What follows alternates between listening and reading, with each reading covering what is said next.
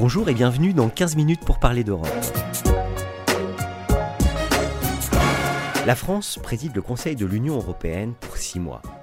À cette occasion, la délégation des barreaux de France et Lefebvre d'Alloz s'associe pour vous proposer ce podcast, dont la vocation est de sensibiliser sur les travaux et les actions conduites dans le domaine de la justice au plan européen. Aujourd'hui, pour nous parler d'Europe, Laurent Petiti reçoit Marielle Garrigos. Bonjour Marielle Garrigos. Bonjour Monsieur Petiti. Vous êtes magistrate de liaison française en Espagne. Pourriez-vous tout d'abord nous indiquer ce qui, dans votre parcours professionnel, vous a conduit à occuper de telles fonctions? Alors, euh, j'ai l'honneur, je dois bien dire aussi le plaisir, d'occuper ces fonctions de magistrat de liaison en Espagne euh, depuis le 1er juillet 2020 et j'y serai encore en principe jusqu'au 31 août 2024. À vrai dire, on n'entre pas dans la magistrature en se disant que l'on deviendra magistrat de liaison. En tout cas, ce ne fut pas mon cas. Et d'ailleurs, j'ignorais même jusqu'à l'existence de cette euh, fonction lorsque je suis entrée dans la magistrature. J'ai découvert ces fonctions-là en 2014 à mon arrivée à la section antiterroriste du parquet de Paris, l'ancienne section C1. L'espagnol était ma langue maternelle si bien que le procureur François Molins a souhaité me confier, entre autres missions, celle de suivre les dossiers de terrorisme basque de l'ETA, ce qui m'a naturellement positionné au sein de la section comme le point de contact des autorités espagnoles dans ce domaine.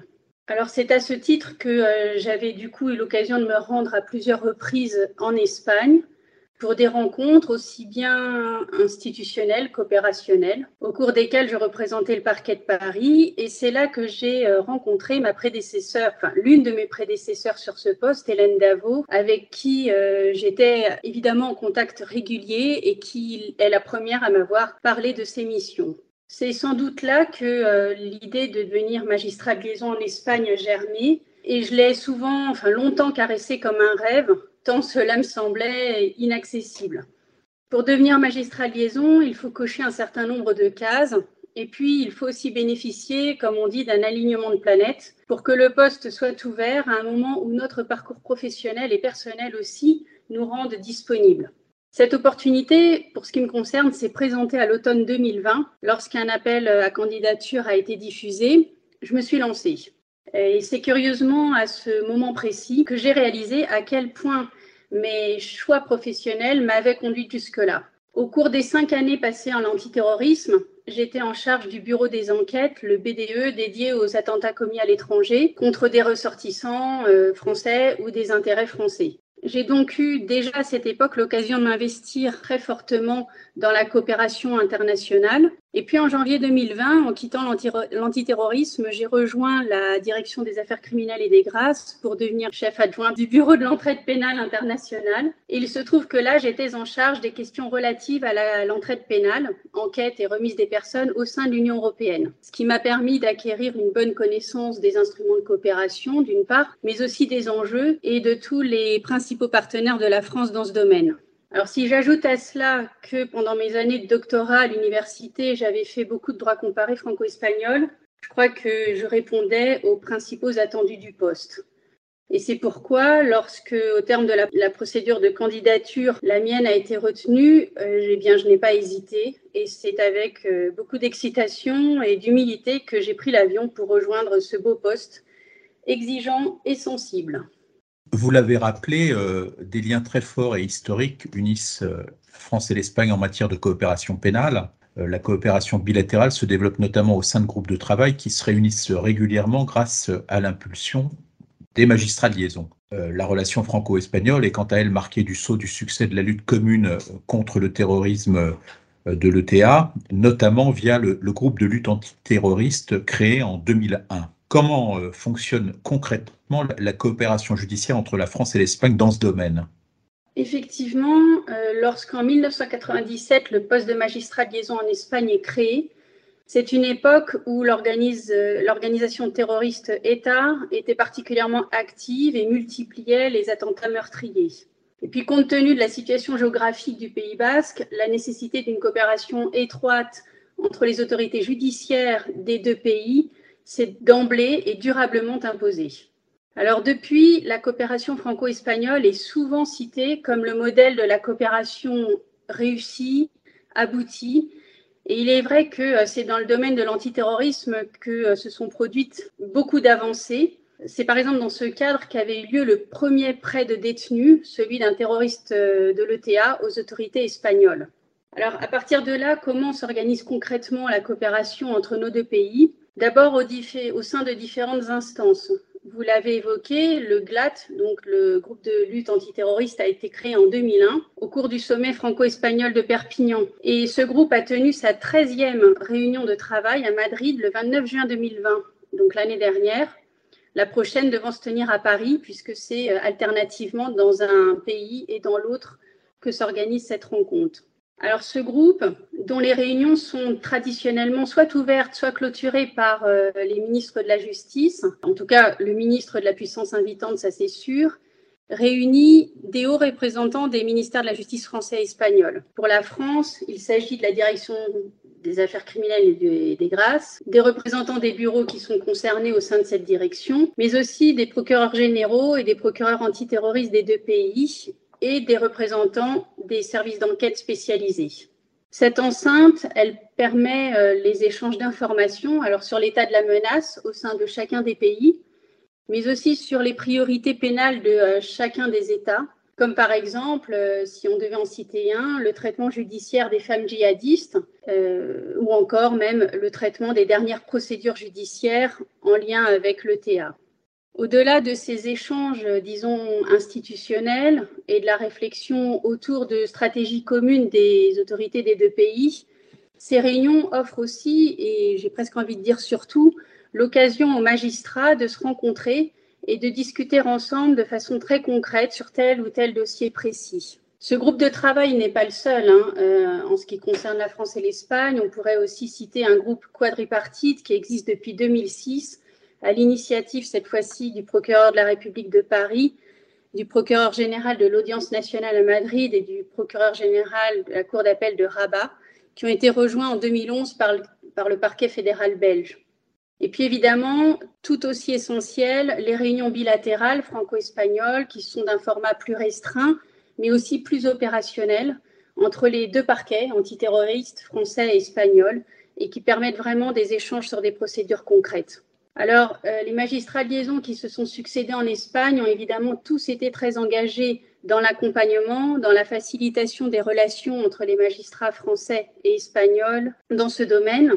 Le magistrat liaison en Espagne participe évidemment à l'organisation de ces groupes de travail, mais je dirais que plus généralement, il veille quotidiennement au maintien des relations, du dialogue entre les autorités judiciaires des deux pays on est vraiment la courroie de transmission des euh, décisions d'enquête européennes ou des mandats d'arrêt européens ou encore des certificats euh, de demande de reconnaissance mutuelle de jugement. On accompagne aussi la création des équipes communes d'enquête si elles apparaissent nécessaires. Et de façon générale, je dirais qu'on se fait l'ambassadeur des attentes des acteurs judiciaires de la lutte contre le terrorisme. Pourriez-vous nous dire quelques mots sur la question des victimes hein? Alors, la question du traitement des victimes, et notamment euh, celle de terrorisme, fait évidemment l'objet d'une attention toute particulière de la part aussi bien des autorités euh, françaises qu'espagnoles. C'est que malgré tout, nos systèmes restent différents, qu'il y a toujours l'obstacle de la langue, si bien que le magistrat de liaison va œuvrer au renforcement des liens entre les autorités des deux pays dans ce domaine également.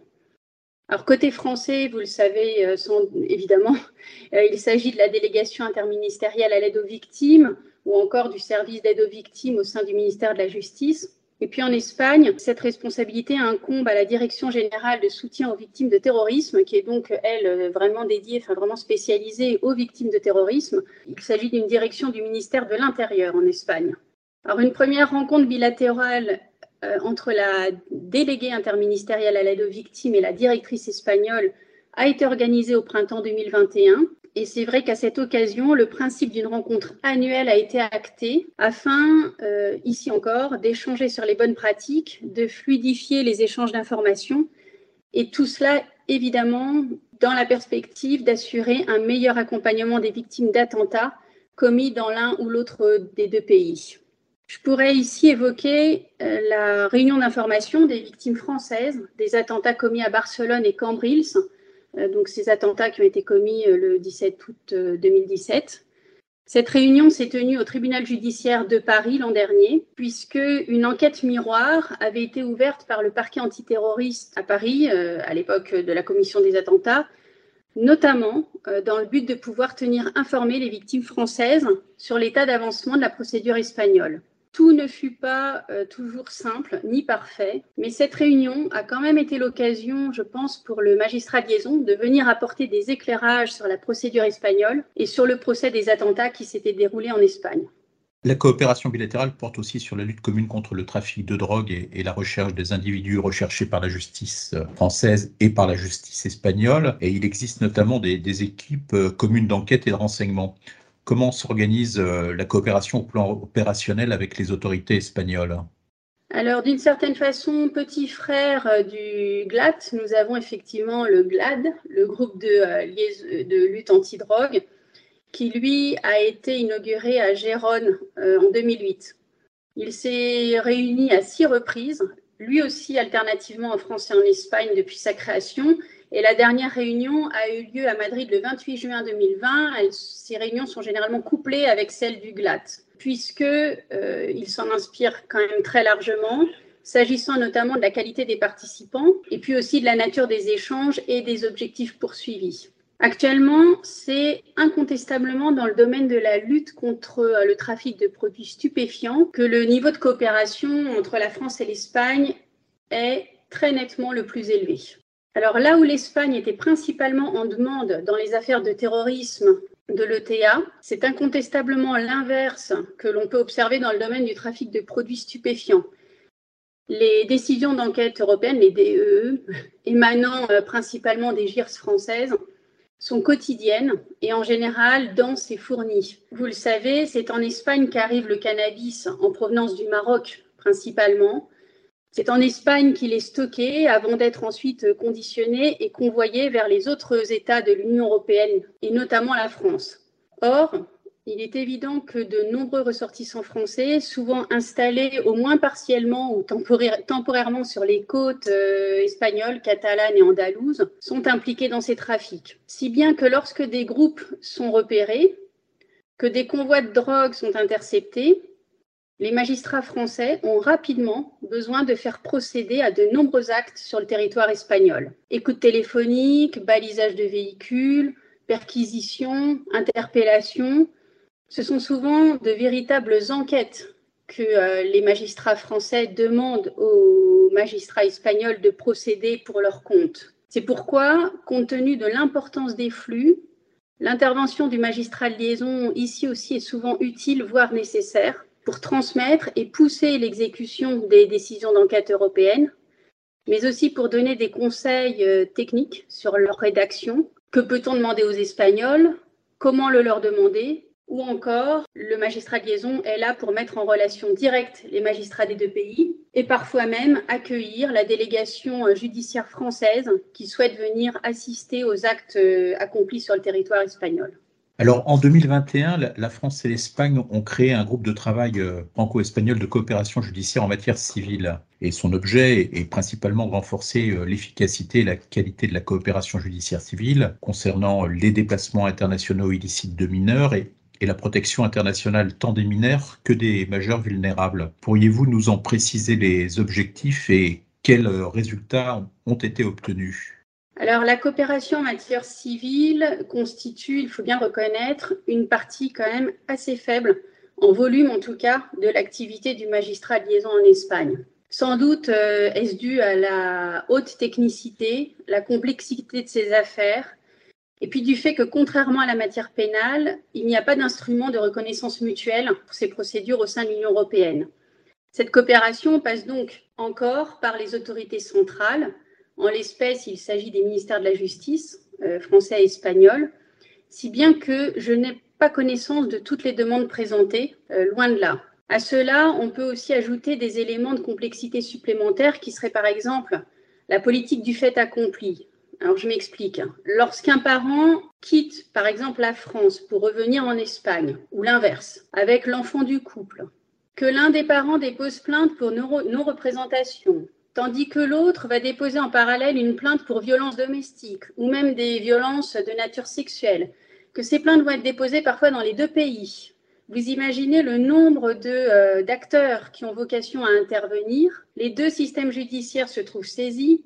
Chaque système va suivre le cours de sa procédure ou de ses procédures de façon parallèle et séparée. Et on aboutit souvent à des décisions contradictoires et ça dure pendant des années. Ensuite, l'autre raison que je vois au niveau euh, modeste en fait de euh, l'entraide civile entre les deux pays, enfin modeste, par comparaison à l'entraide pénale, hein, c'est toujours, tout est toujours, euh, enfin, il faut relativiser mon propos. Hein, eh bien, c'est la compétence éclatée dans ce domaine qui va relever euh, de juges évidemment disséminés sur l'ensemble du territoire national espagnol, mais très souvent aussi des communautés autonomes lorsqu'il s'agit euh, de la protection des mineurs en danger ou des majeurs vulnérables. Le traitement en Espagne sera principalement, pour ne pas dire exclusivement, administratif.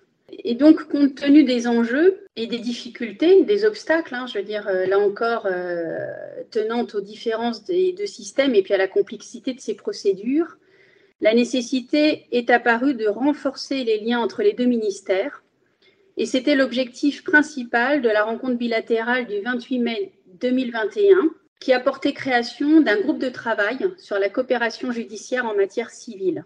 Alors il est encore trop tôt pour en sentir les effets, mais il me semble que cette initiative marque une volonté forte et commune d'avancer justement dans ces matières.